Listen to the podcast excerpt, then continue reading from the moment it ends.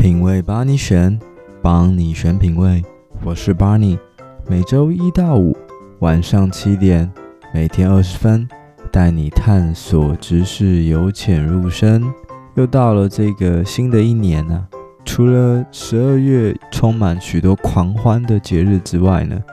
一月其实也不免俗啊，会有很多喝酒的的场合与活动，比方说公司的尾牙、春酒。那过年呢，长辈可能不免俗，要陪他喝一杯；跟朋友之间呢，打麻将，可能大家又会喝一杯。这时候呢，不知道什么原因，我发现我的 email 信件夹呢，出现了一封由史蒂夫 Next 他所寄来的 mail，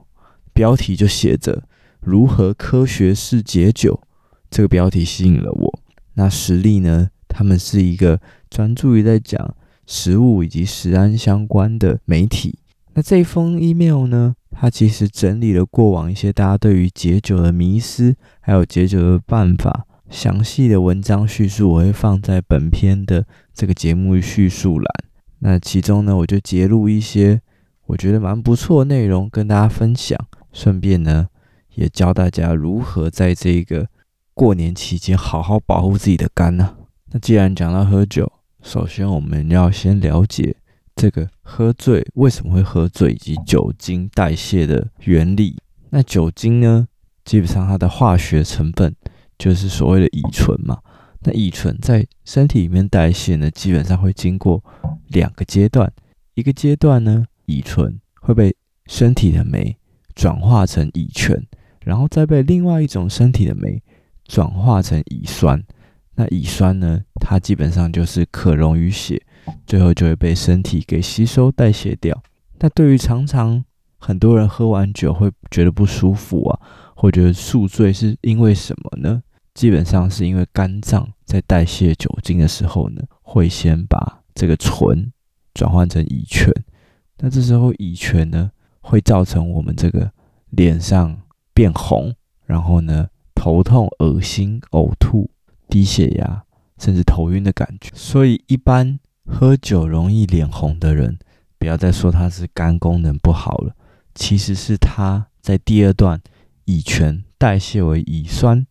的这个乙醛脱氢酶不够给力。但是啊，其实你也别太压抑，其实台湾人不够给力的人还真的非常的多。据统计而言呢，台湾约有将近一半的人口有这个。刚提到的乙醛脱氢酶的这个基因的变异症，然后高居呢，据说是全球首位，所以我们基本上身体就不太会处理乙醛，也因此常常会怎么样子呢？脸红，感到恶心，想吐。所以照理来讲呢，这样子的人本来就不太能喝酒，那这是基因上的问题。无论你吃什么东西呢，其实都帮不上什么忙。那难道这样子就居居没救吗？韩国呢，有一项临床实验研究发现，服用一种四种益生菌混合的一个补充剂呢，可以有效降低血液中的这个酒精以及乙醛浓度。但是呢，它只对于我们刚刚提到的这个上述缺乏特定酶的患者有效，而且只有在补充一个小时后的效果明显，也只是。部分程度的增加了你的酒精的浓度。另外一个方式呢，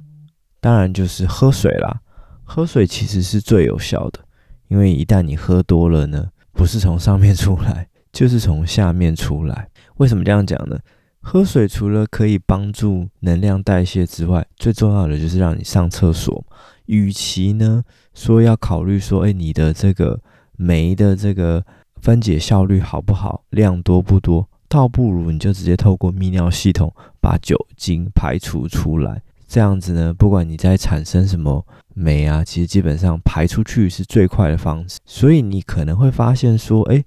有的时候为什么你觉得你吐一吐，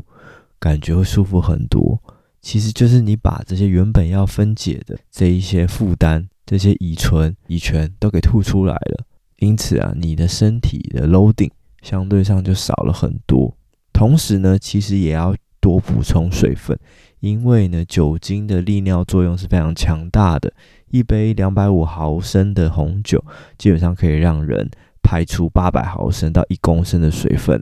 等于是排出去是喝进来的三到四倍。多喝水真的就是对解酒最大的一个帮助。但是呢，喝太多酒呢，频繁的利尿也会让你身体的钾跟钙离子离，那这两个东西不足的时候，又会造成上述提到的头痛啊、疲惫、呕吐症状。所以其实最好的方法就是不要喝。虽然这样听起来很像，对，没有解答到。不过我自己观察到，我自己现在也越来越少喝酒了。一方面是喝酒的场景变少了，二方面可能是因为去年开始陆陆续续有在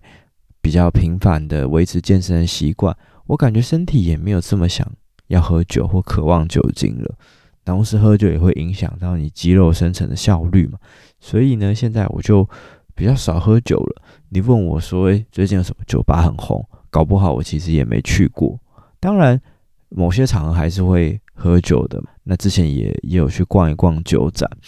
因为我觉得喝酒其实相对抽烟或是其他的这些危害来讲，它是一个蛮需要吃这个社交的氛围的。比方说，我上个礼拜去参加这个人头马一七三八的魔幻时光派对嘛。那在这样的场合，你就会觉得说，哎，微醺的气氛，然后呢，听着美好的音乐，灯光的这个催化下，好像喝一点没有关系，或者喝一点很正常的。不过呢，其实根据最新的研究，喝酒其实没有适量的问题，也就是说，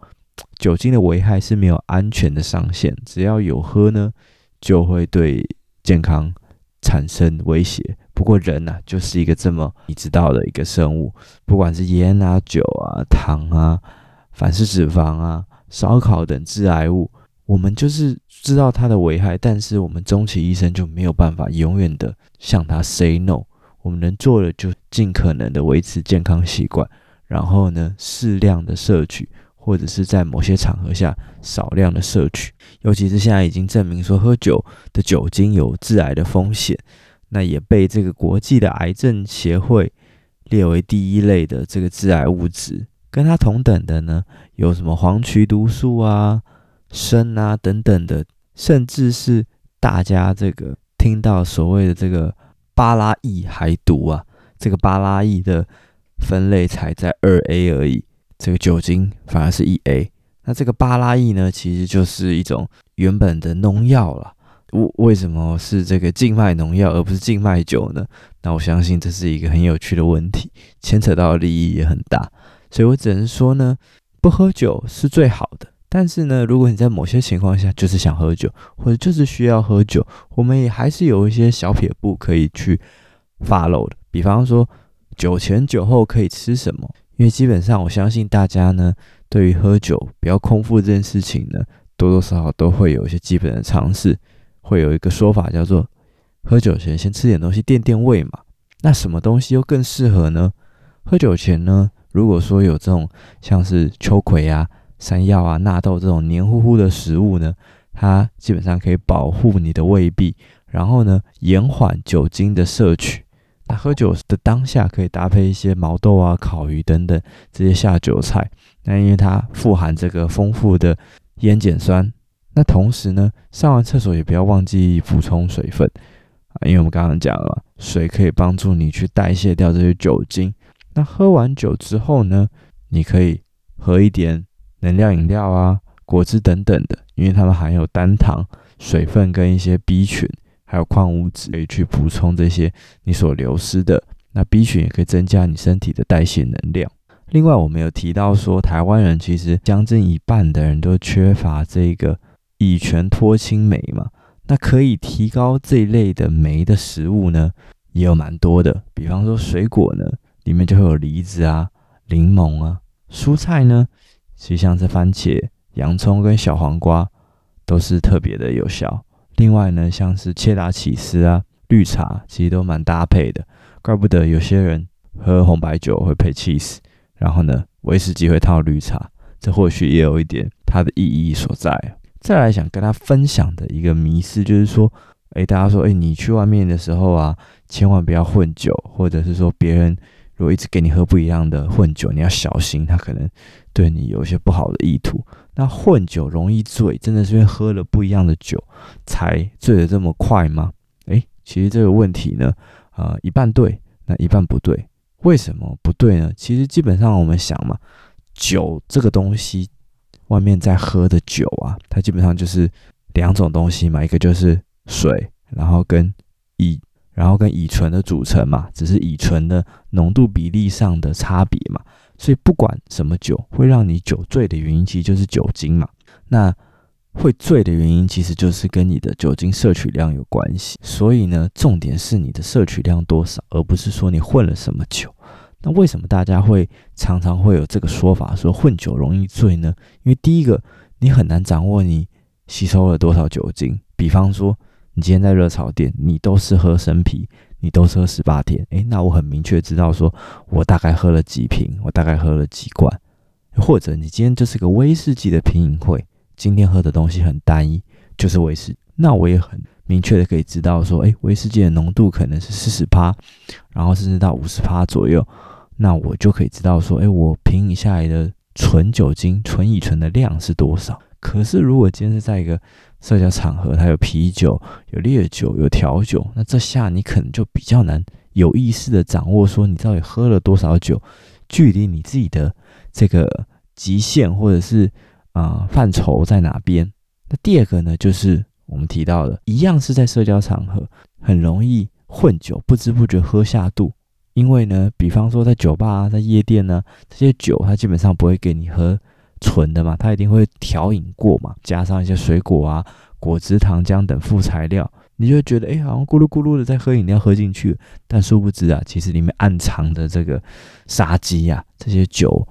的酒精浓度可能都非常的高，可是呢，它透过调和的技巧，让这些酒感相对喝起来不这么的烈。那在你喝多又喝快的同时呢，当然就更容易醉了。不过呢，这些报道其实有提到说，某些酒。可能是容易让你醉的哦，但是为什么呢？其实这个也是一样有根据的。第一个就是说呢，我们常常说喝有气泡的酒容易上头嘛，不管是香槟气泡酒或是有气泡的调酒，这是为什么？是因为酒精的主要吸收是在小肠上进行的，二氧化碳呢会让肠胃中间的幽门，也就是肠胃中间的这个阀门呢、开放的频率增加，那一打开呢，就容易让这些酒精更容易进入到你的小肠当中嘛，进而让这个酒精的吸收速度跟量就增加了，所以就容易醉嘛。那这是一个要考量的点嘛，就是说有二氧化碳、有气泡酒容易让你摄取比较多的酒精。第二个有趣的是，在一份二零零五的报告指出呢，如果酒啊在没有气泡情况下，最容易进入肠道的酒体的浓度是二十趴，也就是说呢，最容易让人家酒醉的可能是什么？雪莉酒啊、红白酒、葡萄酒这些的，大概是落在十五趴到二十趴左右的这些浓度。第二个让人家很容易醉就是调酒嘛，因为调酒虽然加了很多烈酒作为基底，可是它也加了很多副材料，那甚至有时候是一比一、一比二的状况下，那你想这些。烈酒可能原本是四十度或六十度，但在加了差不多等份或者是比烈酒还要多两份的材料，稀释下来其实也就落在十趴到二十趴之间。所以这也是为什么我们啊、很常会在夜店啊酒吧看到有人醉醺醺的原因。也许就是因为这个大部分就是他们供应的酒精浓度啊。但是呢，如果只是纯喝烈酒呢，尤其是高于四十度的酒精啊，反而会。降低这个幽门开关的频率，也就是说，让你的小肠的摄取的酒精量相对变少，比较不容易醉。但是呢，喝多了还是会醉啊，所以还是要注意这个饮用的量。最后一个有趣的点就是说，哎，我们虽然说混酒容易醉这件事情，我们验证了一半，但是呢，混酒是真的可能让你比较容易宿醉哦。为什么呢？因为研究告诉我们说呢，这个宿醉的头痛啊，跟酒里面的杂醇有关系。什么是杂醇呢？我们前面提到说，酒的主要成分是酒精嘛，就是乙醇。可是因为不酒类的这个酿造的原料啊，酿造方法不同，所以呢，酒还是会带有一些其他的长链的高级醇类统称为杂醇。那这些杂醇，也就是乙醇以外的醇类呢，人类就比较难代谢，这就是为什么会造成我们容易头痛的原因。可是这个最矛盾的地方就是说，这些杂醇往往就是这些酒的风味。那比较多的杂醇呢，通常是这些深色的酒，深色的酒，比如说什么威士忌嘛、红白酒啊、白兰地啊、深色的朗姆酒啊。那这些酒呢，其实它就会比较多的风味嘛，比如说威士忌有一个艾雷岛的，它有一个泥煤味，或者是我们常常讲的，诶，蜂蜜坚果、花香调的味道，甚至红酒里面也富含着很多丰富的味道。这些风味呢，是这些酒好喝的来源，却也是杂醇的来源。所以相对来讲，除了琴酒它有很独特的香气之外，你看大部分的白色烈酒。像是伏特加，然后呢，低酒精浓度的啤酒啊，莱姆酒这些的，是不是相对来讲没有什么样很特别的风味或香气，或者是香气比较单一？也就是因为它们含有比较少或者是没有的杂醇，所以呢，同时也比较不容易宿醉头痛。像伏特加，它基本上就不含任何杂质，基本上就是接近纯酒精了嘛。所以呢，据说喝伏特加也比较。相对量来讲比较不容易醉这样子，所以回到刚刚提到说混酒容易让你宿醉或头痛，可能也是因为很多混酒的基酒选择了深色酒。最后呢，实力有一篇文章呢，他写了这个科学的解酒奇事啊、虽然有一些是老生常谈，不过我们也是稍微快速的带过，然后中间一些比较有趣的内容再分享给大家。第一个就是我刚刚讲到的嘛。如果你不要喝醉，或者是不要宿醉，最简单、最根本的方式就是不要喝酒。那现在不要喝酒，我觉得，啊、我自己观察，大部分身边的人蛮有 sense 的，不太会有那种跟你吹酒、逼酒这种很 low 的人。呃，如果有，请你们远离他。但是呢，如果说不要喝酒，其实借口方法很多嘛。女生可以说，诶，我那个月经来。那一般人可以说什么？诶，我开车。那就算大家知道你搭这个。大众运输好了，你也可以说，哎，我今天刚好吃药，不能喝酒。理由借口百百种嘛，就是看你要不要坚定的拒绝而已。那第二个就是我们刚刚提到的嘛，喝酒前先吃饱，先吃一些富含油脂或者是纳豆这些可以保护胃壁的食物，让你呢胃壁先有个保护。同时最主要的功能呢，就是减少酒精进入小肠的速度以及分量，越慢到达以及。吸收的量越少，你就相对来讲不容易喝醉嘛。然后第三个呢，也是我们提到的这个加强肝脏酵素活性的食物，也就是我们提到的这些酶嘛，比如说水果类、梨子、莱姆，然后呢蔬菜、番茄、小黄瓜、洋葱，其他像是切达起司啊、绿茶这些的。再来呢，就是说我们也有聊到的这个为什么会容易造成宿醉，跟你选用的酒种。有差。第五个呢，则是说宿醉早上来一杯酒哦，这是我相对来讲比较不理解的，因为其实在调酒或者是酒类的历史，其实有所谓的回魂酒，喝完之后呢，人反而精神跟状态会比较好。那我一直不太懂这个原理是什么，刚好在这篇文章也有被解释到，学者说明说，刚好提到说，我们前面讲到这个杂醇嘛，这个讲法是有根据的，因为杂醇不好代谢。所以你喝下一杯酒呢，让乙醇去取代掉这个杂醇在体内占据的位置，所以呢，就相对来讲呢，你的身体状况就比较舒服。他说就好像是紧急喝到甲醇，也就是工业酒精的人中毒了，反而要他喝下乙醇一样的道理，去把原本的甲醇给挤出来，给排泄掉。那这个方法我自己是没有试过啦，不过如果有。朋友喝过所谓回魂酒，或是宿醉早上再来一杯酒这样的做法有效的话，也欢迎在这个 podcast 跟我们分享。那第六式呢，就是补充水分嘛。其实这个是非常万用的，不管是饭呃喝酒前、喝酒的中间、喝酒的后面以及早上，都要记得多补充水分。那也是帮助你加速你的代谢。最后一个呢，他提醒大家就是吃一个好好吃一个早餐。虽然有时候喝完。酒啊，隔天宿醉真的会精神很差，没有什么食欲。可是呢，因为酒精会造成血糖低下，所以你反而更需要来吃一顿丰富的早餐，来补充你的血糖。那同时呢，蔬菜跟果汁里面有丰富的这个抗氧化剂嘛，可以去平衡掉喝酒这些产生的自由基啊。然后喝一杯茶也可以帮助你的这个肝脏酵素提高作用。所以呢，最后是建议大家可以吃一顿早餐，好好的回血一下。那最后一个额外补充的呢，就是我自己好奇去找了一下说，这个解酒液的功效是什么？它到底有没有效？大部分流传的解酒效果啊，并不是快速的让酒精值降低到标准值，所以喝解酒液是没有办法逃避酒测的，各位注意，而是呢解除宿醉的不适。也就是说，解酒液并不是真的帮你解酒，而是让你的人卡溃花了，整个人感觉比较舒服啊。大部分的成分其实什么？一个就是说保护肝脏嘛，因为你知道解酒这件事情是需要靠肝脏的，所以呢，有一些中药材啊，葛根啊、葛黄，它主要呢是在保护肝细胞，而不是加快酒精代谢的速度。那解酒液呢，通常会分两种，一种是喝酒前吃的，一种是喝酒后吃的。喝酒前呢，主要就是跟我们刚刚提到的食物一样，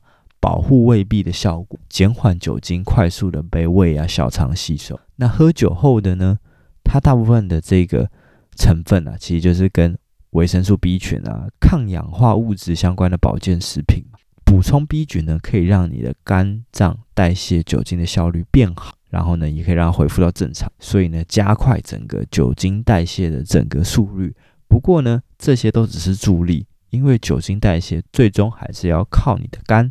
没有人可以替他代劳。最后，把你要提醒大家一下：第一个，喝酒不开车，开车不喝酒；第二个呢，这个春节过年期间